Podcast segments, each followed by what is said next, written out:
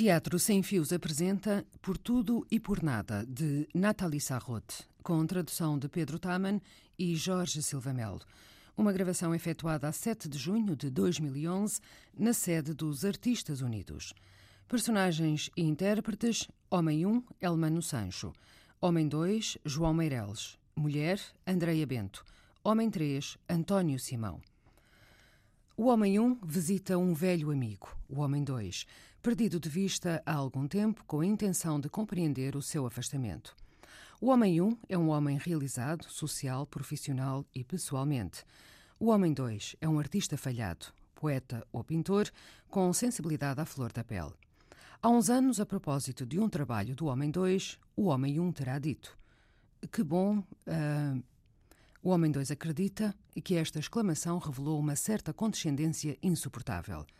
A análise exaustiva da expressão que bom a é um dos ecos interiores que suscitou e vai revelar estes dois amigos, não de uma forma linear, mas sim à imagem da complexidade do pensamento e do indivíduo. A situação vai se inverter e colocar o homem 1 um na situação do homem 2. Nathalie Sarraute pseudônimo de Natasha Cherniak, nasceu em Ivanovo, na Rússia. A 18 de julho de 1900, foi advogada e escritora francesa. Em 1909, vai para Paris com o pai. Estudou Direito e Literatura na Sorbonne. Em 1925, casa com Raymond Sarraute. Em 1932, escreveu o seu primeiro livro, Tropisme. Em 1941, Nathalie Sarraute, por ser judia, deixou de praticar advocacia devido a uma lei nazi. Teve de se esconder e avançou com um processo de divórcio para proteger o marido. Dedicou a sua vida à literatura, sendo o seu trabalho mais relevante Retrato de um Desconhecido, de 1948, que Sartre aplaudiu como a antinovela. Nathalie Sarraute foi uma das figuras do movimento literário para um novo romance que procurava transformar a narrativa tradicional de personagens e trama. Recebeu o Prémio Internacional de Literatura por Les Fruits d'Or em 1963, obra com a qual atingiu grande popularidade.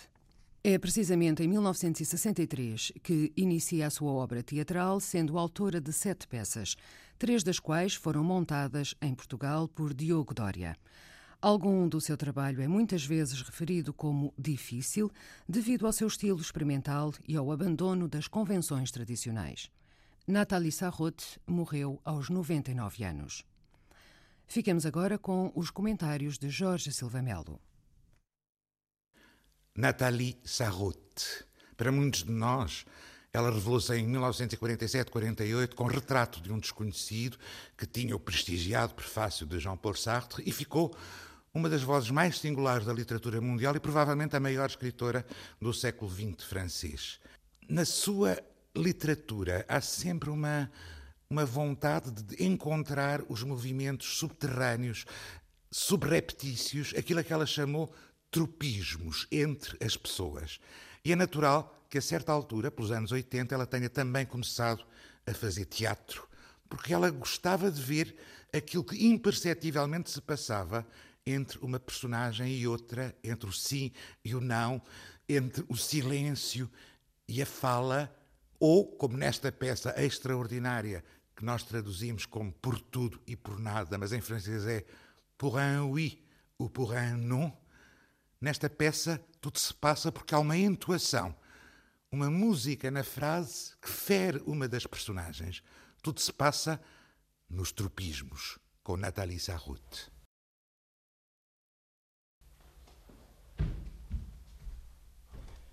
Ouve lá. Queria fazer-te uma pergunta. Foi um bocado por isso que eu vim. Eu queria saber o que é que aconteceu. O que é que tu tens contra mim? Eu? Nada? Porquê? Sei lá, acho que estás distante, nunca mais deste sinal de vida. Tenho que ser sempre eu. Tu sabes perfeitamente. Eu quase nunca tomo a iniciativa. Tenho receio de incomodar. Mas a mim também. Sabes perfeitamente que eu diria. Apesar de tu não chegarmos a esse ponto. Não, eu sinto que há qualquer coisa. Mas o que é que tu queres que haja? Isso queria eu saber. Eu bem procura, mas nunca. Depois de tantos anos, nunca houve nada entre nós, nada de que eu me lembre. Eu, pelo contrário, há coisas que não me esqueço. Sempre foste correto. E houve situações. Ah, que é isso? Também tu foste sempre impecável, um amigo com quem se pode confiar. Lembras como enternecemos a tua mãe? Coitadinha, como ela gostava de ti. Dizia-me: Ah, ele ao menos é um verdadeiro amigo, podes contar sempre com ele. Aliás, foi o que fiz. E então? Então. O que queres que eu te diga? Sim, diz-me. Eu bem te conheço, houve qualquer coisa que mudou. Mantinhas sempre uma certa distância, toda a gente, aliás, mas agora comigo. Ainda no outro dia, ao telefone, estavas do outro lado do mundo. Faz-me impressão, tu bem sabes. Mas a mim também, imagina. Estás a ver? Tenho razão. O que é que tu queres? Eu gosto de ti na mesma. E tu sabes, não acredites nisso, mas é mais forte do que eu. O que é que é mais forte? Por que é que não queres dizer? Então, se calhar, houve qualquer coisa. Não, realmente nada. Nada que se possa dizer. Mas tenta. Ah, não. Não quero. Porquê? Não me dizes porquê? Não me abrigues. É assim tão terrível? Não. Terrível não. Não é isso. Mas então o que é? É. Se calhar não é nada. O que se chama nada.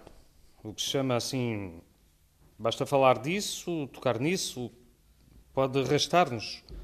Com cara que a gente ficava. De resto, ninguém. Ninguém se atreve. Nunca se ouve falar disso. Pois bem, eu peço-te, em nome de tudo o que tu dizes que eu fui para ti, em nome da tua mãe, dos nossos pais, exorto-te solenemente, não podes recuar mais. O que foi que aconteceu? Diz-me. Deves-me isso. Eu digo-te. Não é nada que se possa dizer. Nada que se possa realmente falar. Vá lá. Bom, são só palavras. Palavras? Entre nós? Não me digas que ofendi. Não é possível, eu lembrava-me. Não. Não palavras nesse sentido. Outras palavras, não aquelas duras que se diz que se trocaram. Palavras que realmente não trocamos. Não sabe como é que aparecem. Mas quais? Que palavras? Fazes-me perder a paciência. Estás a provocar-me. Não estou nada. É que se eu te dissesse. E então? O que é que acontecia? Tu dizes-me que não é nada? Exatamente, não é nada. E foi por causa desse nada. Ah! Estamos a chegar ao ponto. Foi por causa desse nada que te afastaste. Que quiseste romper comigo. Sim. Por causa disso. Tu nunca perceberás. Ninguém, aliás, poderá perceber. eh, Mas tenta. Não sou assim tão bronco. És, és. Em coisas destas és. Toda a gente, aliás. Então deixa. Depois se verá. Pois bem. Há uns tempos, tu disseste-me que me gabei, já não sei de quê. Já não sei que êxito. Sim, irrisório. Quando te contei, tu disseste. Que bom, hã? Diz outra vez, se faz favor. Não deve ter ouvido bem. Disseste. Que bom, hã? Exatamente com esta suspensão, esta entoação. Não é verdade, não pode ser. Não é possível. Estás a ver? Eu bem te tinha dito. Para quê? Não, mas isto não é uma brincadeira. Tu estás a falar sério. Estou. Muito. Muito a sério. Ouve lá, diz-me se eu estou a sonhar. Se estou enganado, tu contaste-me um êxito. De resto, que êxito? Não tem importância. Um êxito qualquer. E eu então teria dito: Que bom, hã? Ah, Não, foi exatamente assim. Havia entre o que bom e o an um intervalo maior. Que bom! Hã? Acentuaste o bom, prolongaste o bom e uma suspensão antes de chegares ao an, o que tem uma certa importância. Isso é realmente caso para dizeres: Esse hã, procedido de uma suspensão, levou-te a romper. Não. A romper, não. Eu não rompi. Enfim, não realmente, só um afastamento. Mas era uma ocasião tão boa para se pôr um ponto final, para nunca mais voltar a ver um amigo de sempre, um irmão. Pergunta-me a mim próprio o que foi que te impediu. É que não é permitido. Não me deram autorização. O quê? Tu pediste autorização. Sim, sim. Ainda fiz umas tentativas. Mas junto de quem? Junto dos que têm o poder para dar essas autorizações. Pessoas normais, pessoas de senso, como os jurados dos tribunais. Cidadãos de respeitabilidade garantida. E então o que é que eles disseram? Então, era de prever. O meu caso não era o único, aliás. Havia outros casos do mesmo género, entre pais e filhos, entre irmão e irmãs, entre maridos e mulheres, entre amigos. Que se atreveram a dizer que bom, hã? Com uma grande suspensão. Não, não essas palavras. Outras. Mesmo até mais convincentes. E não houve nada a fazer. Os requerimentos foram indeferidos, condenados a pagar as custas e alguns, como eu, foram processados. Processado? Tu? Sim, sim. Na sequência desse requerimento fizeram um inquérito e descobriu-se. O que é que eu ainda não vou aprender? Soube-se que me acontecera cortar relações com gente que me era próxima, por razões que ninguém pôde compreender e fui condenado, a pedido deles, por uh, contumácia. Eu não sabia nada. Percebi que tinha ficha na polícia, onde era designado como aquele que corta relações por tudo e por nada. O que me fez pensar. Foi por isso que comigo tomaste precauções? Nada de muito evidente, nada de dar nas vistas. Compreende-se? Cortar relações por tudo e por nada, estás a ver? Agora já me lembro. Isso sabe-se. Eu já tinha ouvido falar. E dizer a teu respeito. Sabe, é uma pessoa em quem não se pode confiar. Parece muito amável, afetuoso e depois, pimba! Por tudo e por nada, nunca mais o vemos. Eu fiquei indignado, tentei defender-te. E olha que até comigo, se me tivessem dito antes, é realmente caso para se dizer por tudo e por nada. Lá porque eu disse que bom, hã? Ai, desculpa, não disse exatamente como devia. Que bom. Hã? Sim, dessa maneira. Exatamente assim. Acentuando o bom e, e prolongando. Sim, estou a ouvir, estou mesmo a ver-te. Que bom! Hã? Eu não disse nada. Eu nunca podia dizer o que quer que fosse. Claro que podes, diz lá. Entre nós, vá lá. Eu talvez pudesse perceber. Só nos pode fazer bem. Quer dizer que não percebes? Estou a dizer-te de certeza que disse isso sem pensar, que eu seja cego se me lembro. Quando foi que eu disse isso?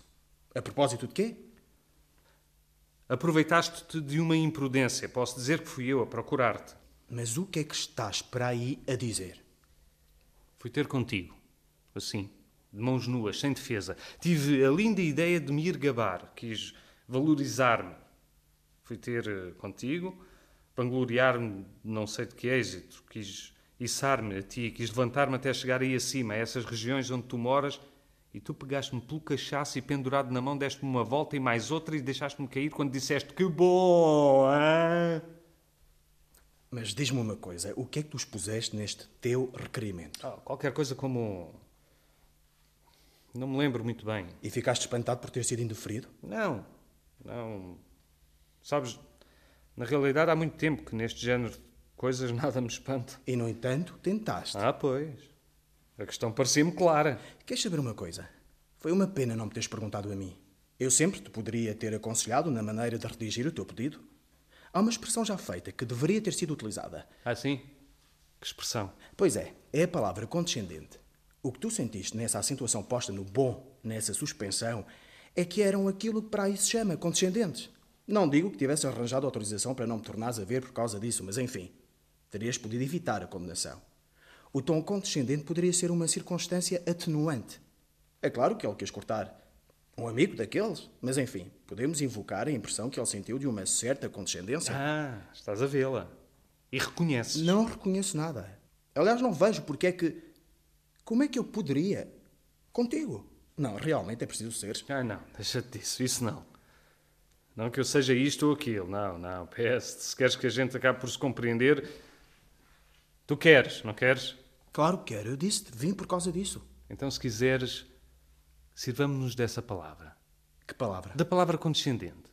Peço-te que admitas, mesmo que não acredites que ela estava lá, a tal condescendência. Não tinha pensado nessa palavra. Não caso encontro quando preciso delas, mas agora que a tenho, deixa-me voltar ao princípio. Vais apresentar nova queixa? Vou. A ver. Na tua presença. Sabes, se calhar era divertido. Se calhar. Mas a quem é que vais pedir? Ah, não é preciso procurar muito. Encontra-se em todo lado. Estás a ver aqui ao pé, os meus vizinhos. Gente muito prestável.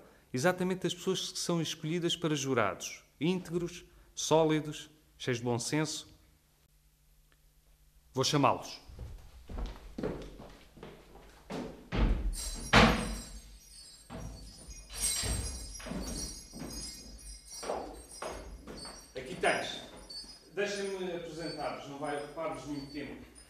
Que entre nós há um diferendo. Oh, mas sabe, nós não temos qualquer competência. Tem, é claro que tem.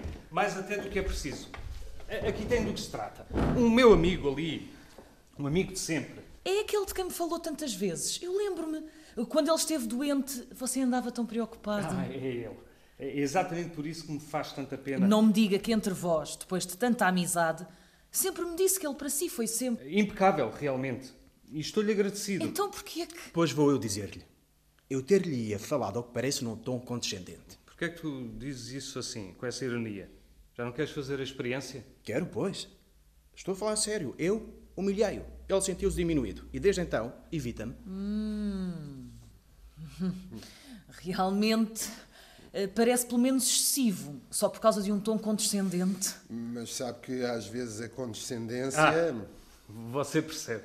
Enfim, não iria ao ponto de não o voltar a ver, mas. Mas, mas, mas eh, está a ver, pode perceber. Não iria ao ponto de dizer isso. Vai, pois, ainda vai ver. Deixem-me expor. Ora, é assim. Tenho que vos dizer, antes de tudo mais, que nunca, mas realmente nunca, eu, eu aceitei ir à casa dele. Nunca vai à casa dele. Claro que vai. O que é que ele está para aí a dizer? Não é disso que eu estou a falar. Eu ia vê-lo, é verdade. Mas nunca, nunca tentei instalar nos domínios dele, nessas regiões onde ele mora. Eu não entro nesse jogo. Não sei se percebe. Ah, é isso que tu queres dizer? Sim. É verdade, sempre te mantiveste à margem. Marginal? Sim, se quiserem. Mas devo dizer que ele ganhou sempre a sua vida. Nunca pediu nada. A ninguém. Obrigado. Que simpatia. Mas eh, onde é que estávamos? Ah, sim, era isso. Ele já vos disse. Mantenho-me a distância. Ele em casa dele, eu na minha. É normal, cada qual com a sua vida, não é? Pois é, mas agora imaginem que ele não aguenta. Quer, custe o que custar, puxar-me para lá, para a casa dele. Tenho que ir lá estar com ele, sem poder sair, e armou-me uma emboscada. Arranjou uma ratoeira. Uma ratoeira. Aproveitou-se de uma altura. Não me diga. Não, não. Não se ria. Ele está a falar a sério. Garanto-lhe. Que ratoeira, diz lá. Bom, eu tinha-lhe dado os parabéns pela promoção. E ele disse-me que ela lhe daria, entre outras vantagens, ocasião de fazer viagens apaixonantes. Continua. Começa a ter interesse. Sim, viagens. Eu fui mais longe do que costume, manifestei uma espécie de nostalgia. Então, ele ofereceu-se para me arranjar, graças aos seus conhecimentos. Eu fiz uns trabalhos, eu fiz uns trabalhos e ele disse-me que talvez pudesse pedir a alguém bem colocado que me propusesse uma turnê de conferencista. Pois Pois eu cá acho- isso acho muito muito simpático. simpático. Não acha simpático? Não acha simpático? A mim, se me se me propusessem. Mas para que serve continuar? Eu nunca conseguirei. Tens de conseguir. Continua, por favor. Não era simpático? Tenho que se voltar outra vez ao princípio. Não. Façamos um resumo. Tu gostas de viagens. Eu propus-me arranjar-te uma turnê. Pois foi. E, e como estão a ver, eu tinha duas hipóteses. Eu podia, é o que faço normalmente, sem sequer pensar, podia recuar, dizer não, estás a ver, eu e as viagens, e sobretudo nessas condições, não, isso não é para mim, e assim ficava de fora. Ou então podia deixar-me tentar, aproximar-me da presa, mordê-la e dizer sim, senhor, obrigado, é, era bem bom. E ficaria preso e levado até ao lugar que me fora destinado lá, em casa dele, o meu lugar. Já não era mau, mas fiz melhor. Ah, sim? Fizeste melhor. Sim, eu disse. Como é que eu pude? Basta pensar. Lembro-me. Agora, disseste que, se quisesses, podias. Que te tinham proposto em excelentes condições. Ah, pois, é isso. Que vergonha. Instalei-me no fundo da gaiola, como se sempre lá tivesse vivido. Entrei no jogo que lá se joga. Respeitei todas as regras. Quis logo içar-me, como toda a gente, da proteção dele, livre, não precisava eu, também tinha um lugar aqui, em casa deles, um bom lugar, até me orgulhava. Jogava o jogo a sério. Dizia que nunca tinha feito outra coisa. Ele só teve que me pegar, segurou-me na palma da mão e examinou-me. Ora, vejam lá, olhem para este homenzinho. Diz que também foi convidado e até em condições especiais. E vejam como está vaidoso, como se põe de pé. Ah, é que não é tão pequenino quanto parece. Soube merecer como um grande. Que bom, hein? Que bom, hein? O que é que vocês podem perceber? Não muito, realmente. Eu também não, não posso acompanhar. Aliás, eu não tenho tempo, tenho que me ir embora. Mas parece-me que esta excitação toda, ele está tão nervoso. E essas ideias de ratoeira, de isco, não valeria mais a pena. Não, não se aflija. Deixe-nos eu trato disso. Então tu achas que quando eu disse que te ia recomendar, isso era uma armadilha? Agora estás a armar uma, de qualquer modo. Bem visto, eles acham que sou maluco.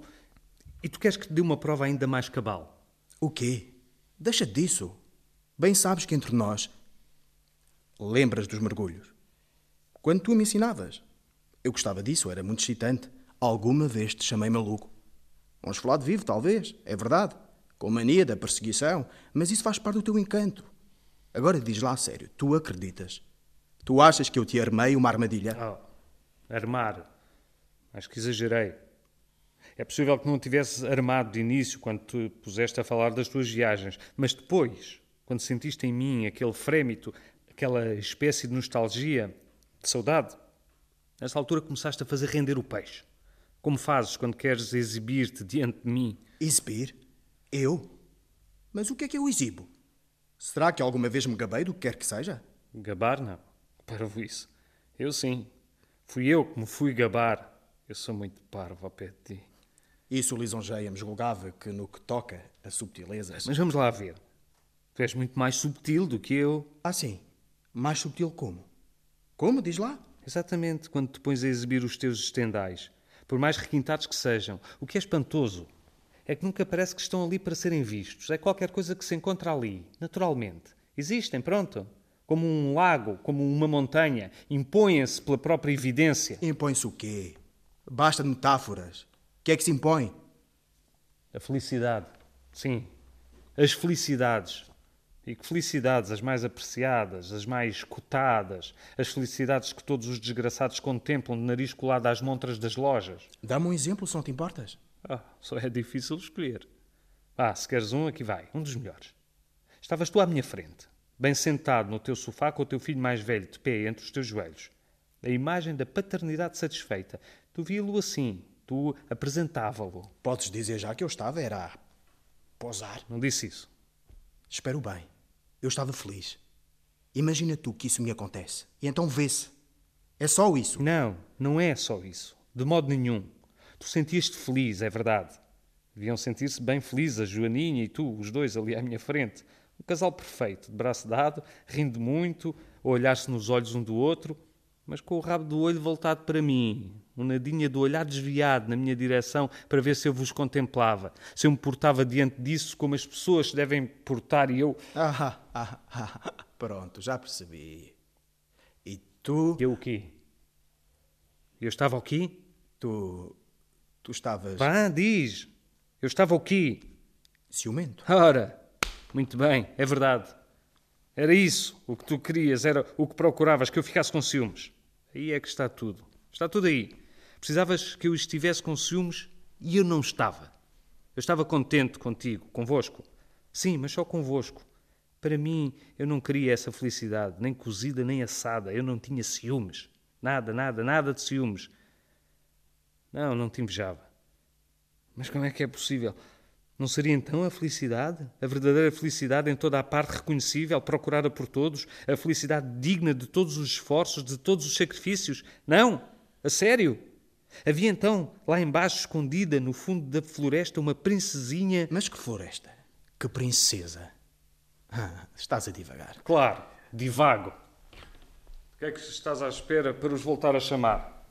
Ouçam só o que ele diz. Estás a delirar. Que floresta! Pois bem, sim senhor.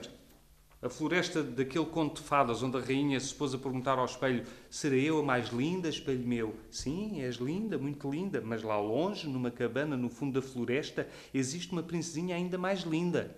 E tu? Tu és como essa rainha, não suportas que possa existir um, num sítio qualquer escondida. Uma outra felicidade. Uma felicidade maior. Não, precisamente. É pior ainda do que isso. Uma felicidade ainda por admitir. Mas que surpresa! Então eu podia ser assim tão generoso. Podias. Uma outra felicidade, e até talvez maior do que a tua, com a condição de ser reconhecida, classificada, de a poderes encontrar nas vossas listas.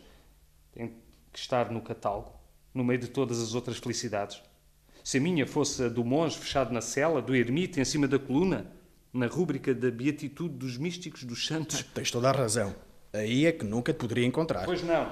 Nem aí, nem em qualquer outro sítio. Não existe em parte alguma. Uma felicidade sem nome? Nem com nome, nem sem nome. Não se trata de felicidade. Então? Nada que se chame felicidade. Ninguém lá está para olhar, para dar um nome. Está-se noutro sítio. Fora. Longe de tudo isso. Não se sabe onde se está, mas de qualquer forma não se está nas vossas listas. E é o que vocês não suportam. Vocês quem? Porquê é que tu queres absolutamente meter-me nisso? Se é assim que tu me vês, se era para ouvir isso, antes não ter vindo. Ah, mas tinhas mesmo que vir, hein? Para ver. Há qualquer coisa que te atrai, que te puxa, ou não? Que é? Estará sempre algures longe das nossas fronteiras. Essa coisa mantém-se sempre, essa espécie de contentamento. Assim, por nada. Uma recompensa por nada, nada, nada. Desta vez acho realmente melhor ir-me embora.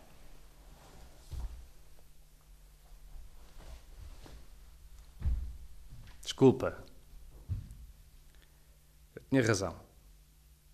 Estás a ver o que é lançar-nos em explicações. Falamos sem pensar, pomos-nos a dizer mais do que aquilo que pensamos. Mas eu gosto de ti, sabes?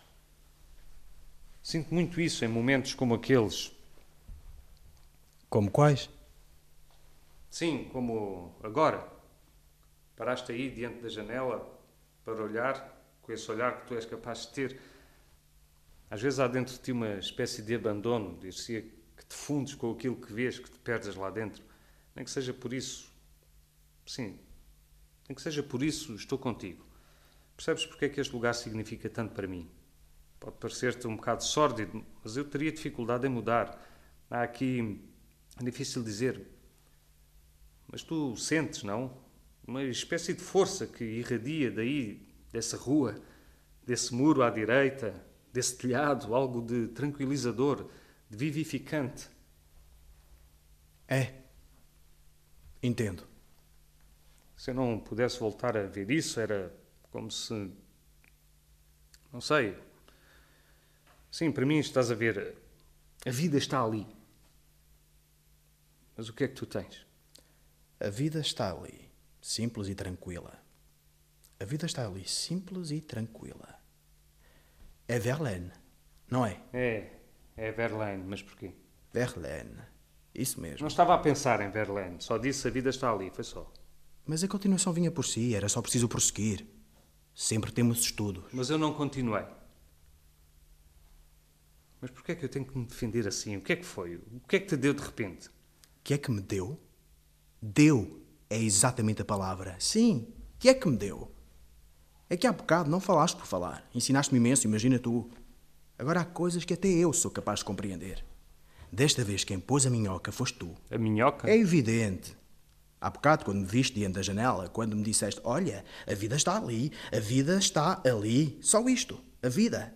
Quando sentiste que eu, por um instante, me debrucei sobre o isco. És parvo. Não, não mais do que tu, quando dizias que eu te tinha armado uma armadilha com as viagens para te fechar comigo na minha gaiola. Parecia muito maluco, mas se calhar não estava tão errado quanto isso. Mas desta vez, foste tu que me atraíste. Atraíste aqui? A que é que eu tentei atrair? Vá lá, não te armes em inocente. A vida está ali, simples e tranquila. Em primeiro lugar, eu não disse isso. Disseste sim, implicitamente. E não foi a primeira vez. E pretendes que estás noutro sítio, de fora, de longe dos nossos catálogos, fora dos nossos cacifos, sem nada a ver com os místicos ou os santos. Verdade. Sim, é verdade. Nada a ver com esses. Tendes melhor. O que é que se pode apreciar mais que o teu domínio, onde me fazias à mercê de me deixar entrar, para que eu pudesse, eu também, me recolher? A vida está ali, simples e tranquila. É aí que tu te ficas. Protegido dos nossos contactos que poderiam sujar. Protegido pelos maiores, Verlaine. Já te disse que não estava a pensar em Verlaine. Está bem. Admitamos isso. Não tinhas pensado, mas has de reconhecer que com o muro, o telhado, o céu por cima do telhado, estávamos lá em cheio. Mas lá onde? Vá lá. No poético. Na poesia. Meu Deus! E de repente tudo volta a aparecer. Só com isso, com essas aspas. Hã? Que aspas? As que tu pões sempre à roda dessas palavras quando as dizes diante de mim. Poesia, poética, essa distância, essa ironia. Eu? Esse desprezo. Eu a fazer troça da poesia? Eu a falar dos poetas com desprezo? Não dos verdadeiros poetas, é claro. Não daqueles que nos seus dias feriados vocês vão admirar nos seus pedestais, nos seus nichos. As aspas nunca são para eles. Para quem são? Para. Para. Vá lá, diz. Não, não quero. Isso levava-nos longe demais. Pois bem, eu vou dizer. É contigo que eu coloco as palavras entre aspas. Essas palavras, sim, contigo. Mal sinto isso em ti, não consigo impedir-me. Mesmo que eu não queira, lá vêm as aspas. Pois. Acho que é isso mesmo. Chegaste ao ponto. É aqui que tudo nasce. As aspas são para mim. Mal eu olho pela janela, mal me permite dizer a vida está ali, eis-me de novo remetido para a secção dos poetas, dos quais se põem, entre aspas, a ferros. Sim, sim. Desta vez não sei se é isso mesmo, mas sinto que nos aproximamos. Olha, eu também, já que estamos nesta, há cenas de que me lembro. Sobretudo uma. Se calhar esqueceste.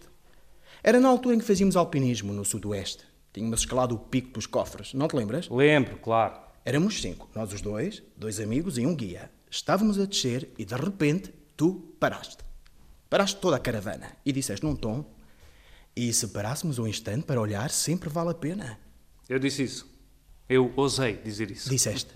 E as pessoas foram obrigadas a parar. Ali ficámos à espera, a marcar passo enquanto tu contemplavas. À vossa frente, eu devia ter perdido a cabeça. Qual que é? Obrigavas-nos a ficar ali parados, quer quiséssemos, quer não, e eu não pude resistir e disse: Vá depressa, não temos tempo a perder. Tu, lá embaixo, na papelaria, arranjas uns lindos postais. Ah, pois. Já me lembro. Até me apeteceu matar-te. E eu a ti. E os outros também, se tivessem podido falar, tinham confessado que o que lhes apetecia era atirar-te para um precipício. E eu? Sim. Nem que fosse só por isso, só por causa desses postais. Como é que eu pude voltar a ver-te? Oh, deve ter havido um momento em que voltaste a ter esperança. Esperança? Depois disso? Sim, sim. Tu nunca a perdes. Deves ter tido uma louca esperança. Como há bocado, diante da janela, quando me bateste no ombro. Que bom! Hã? Que bom, hein? Sim, sim, também o sabes dizer, ou pelo menos insinuar. Que bom! Hã? Aqui tem um rapazito que sabe o valor dessas coisas. Ninguém passaria, mas sabem, por mais bronco que ele seja, é perfeitamente capaz. Meu Deus.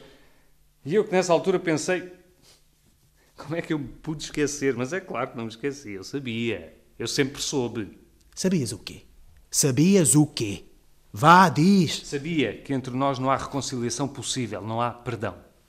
É um combate sem piedade, uma luta de morte. Sim, pela sobrevivência, não há outra hipótese. Ou tu ou eu. Estás a exagerar. Não, não exagero. Temos que ver as coisas como elas são. Estamos em dois campos inimigos, dois soldados de campos inimigos que se defrontam. Mas que campos? Onde ter o nome? Ah, os nomes. Isso é para ti. És tu, são vocês que põem aspas a tudo. Vocês que põem entre aspas. Eu cá não sei. Então sei eu. Toda a gente sabe. De um lado, o campo onde eu estou. O dos homens que lutam, que dão todas as suas forças, criam vida à sua volta. Não a que tu contemplas pela janela, mas a verdadeira vida. A vida que as pessoas vivem. E do outro lado. Pois. Pois, Pois. pois, Não. sim. Eu vou dizê-lo por ti. Do outro lado há os falhados. Eu não disse isso. Aliás, tu tens trabalho. Pois tenho. Apenas o necessário para uma vidinha. Não invisto nele todas as minhas forças. Poupas-te. Lá estás tu. Não, não, não, não me poupo. Poupas, sim. Poupas forças para quê? O que é que isso adianta? Porquê é que has de vir sempre inspecionar, a espiolhar? Parece que tens medo. Medo? Hum, Medo. Medo, pois. Isto faz-te medo. Qualquer coisa de desconhecido, de ameaçador que há no escuro. Uma topeira que escava por baixo dos relevados bem cuidados onde vocês se divertem. Tem absolutamente de a fazer sair. E aqui está um produto infalível. É um falhado! Um falhado! E logo, estão a ver, ela que aparece à luz do dia, nervosa, agitada. Um falhado? Eu? O que é que estão a dizer? O que é que estão a dizer? Não, senhor, não sou um falhado, não pensem nisso. Querem ver o que eu vou ser? Vão ver, eu darei provas, darei provas. Não, não contes com isso, nem mesmo isso, nem mesmo um falhado. Por mais eficaz que possa ser, me fará sair da minha toca. Sinto-me bem demais. A sério? Sentes-te assim tão bem? Melhor do que em tua casa, nos teus relevados, aí de finho. Dá-me vontade de fugir. A vida deixa de valer a pena. Quem é te obriga a pôr? Não sei. Quero perceber sempre. É o que tu dizias, tens sempre dúvidas. Receias que lá longe, numa pequena cabana, na floresta. Não, não. Gostava de saber onde é que te vem esse desinteresse sobrenatural. E volto sempre ao mesmo. Deves sentir-te apoiado. Outra vez Verlaine, hein? Os poetas. Pois bem. Eu não sou um poeta. E se queres saber, nunca serei poeta. Nunca. Nunca terás essa sorte. Eu? Essa sorte? Eu acho que se tu te revelasses como verdadeiro poeta, acho que a sorte seria sobretudo para ti. Ora, é essa. O que é que estás para aí a dizer? Não é isso que estás a pensar.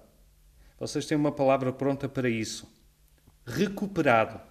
Eu seria recuperado, reintegrado, colocado no meio de vocês, lá. Já sem aspas, é claro. E no meu lugar, e sempre sob vigilância.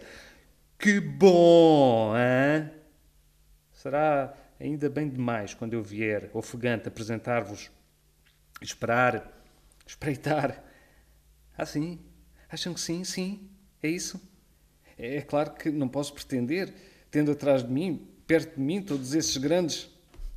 Vocês vão dar-me palmadinhas nos ombros, não é uma ternura? Vão sorrir. Ah, quem sabe, hein? quem havia de prever? Houve casos? Não. Não contes com isso. Podes espiolhar tudo. Abre as minhas gavetas, revista os meus armários, não encontrarás uma só folha, nem um rascunho, nem a mais leve tentativa. Nada que possa servir-te. É pena. Podia ser ouro puro. Diamante. Ou chumbo, não é? Desde que se veja o que é, desde que se possa classificar, dar-lhe uma cota, tem que se saber absolutamente com o que é que lidamos. Assim fica-se descansado, não há nada a recear. A recear? Outra vez isso, recear. Sim, talvez. Talvez tenhas razão. No fim de contas, é verdade, contigo às vezes sinto uma apreensão. Ora, aí está. Pois, acho que aí onde tu estás é tudo, não sei como dizer, inconsistente, flutuante. Areias movediças onde nos enterramos. Acho que perco o pé. À minha volta tudo vacila, tudo começa a desfazer-se, tenho que sair lá o mais depressa possível. Tenho que voltar para o meu sítio onde tudo é estável, sólido. Estás a ver? E eu. Pois bem. Já que aí chegamos, pois bem. Estás a ver quando estou em tua casa é uma espécie de claustrofobia. Eu estou num prédio fechado por todos os lados. Só compartimentos por todos os lados, tabiques, andares. Tenho vontade de fugir. Mas mesmo depois de sair, depois de voltar para a minha casa, custa-me. Custa-te a quê? Custa-me a voltar à vida. Às vezes ainda, no dia seguinte, sinto-me um bocado inerte. E à minha volta também. É preciso tempo para que tudo volte. Para eu voltar a sentir de novo essa pulsação. Um pulso que volta a bater. Estás a ver? Estou. Estou a ver. Mas para que insistir? Era realmente mais saudável. Para ambos, mais salutar. A melhor solução. Mas tu sabes muito bem como é que nós somos. Nem mesmo tu tiveste a ousadia de o assumir. Não. Preciso que me autorizem. E quanto a mim, tu sabes como eu sou. O que é que tu achas? Se se apresentasse uma queixa, nós os dois, desta vez. Se calhar podíamos explicar melhor. Se calhar tínhamos mais hipóteses. Não. Para quê? Eu posso dizer tudo de antemão. Já estou a ver o ar deles. Mas então, de que é que se trata agora? De quê? O que é que eles estão a dizer? Que topeiras, que relevados, que areias movediças, que campos inimigos. Vamos lá ver os processos deles. Nada. Por mais que procure, que se examine os pontos que normalmente são os mais escaldantes, nada. A não ser os sinais de uma perfeita amizade. É verdade. E pedem para cortar relações? Não querem voltar a ver-se na vida? Que vergonha! Pois é. Não há nenhuma dúvida. Nenhuma hesitação. Indeferidos os dois. E que tomem cuidado. Que prestem muita atenção. São bem conhecidas as penas em que incorrem aqueles que têm o desleixo de se permitirem assim, sem razão. Ficarão marcados. Só com prudência é que nos aproximaremos deles com a maior das desconfianças. Toda a gente saberá do que é que eles são capazes, do que é que podem ser culpados. Podem cortar relações por tudo e por nada. Por tudo e por nada? Tudo e nada. Realmente não são a mesma coisa. Realmente, tudo ou nada. Tudo. Nada.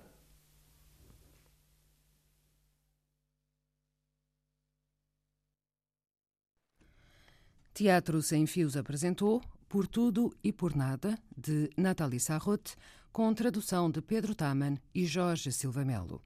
Foram intérpretes João Meireles, Elmano Sancho, António Simão e Andreia Bento, a direção de Jorge Silva Melo. Este programa teve a captação de António Pereira, assistência de realização e montagem de Anabela Luiz e apresentação de Maria Alexandra Corvella.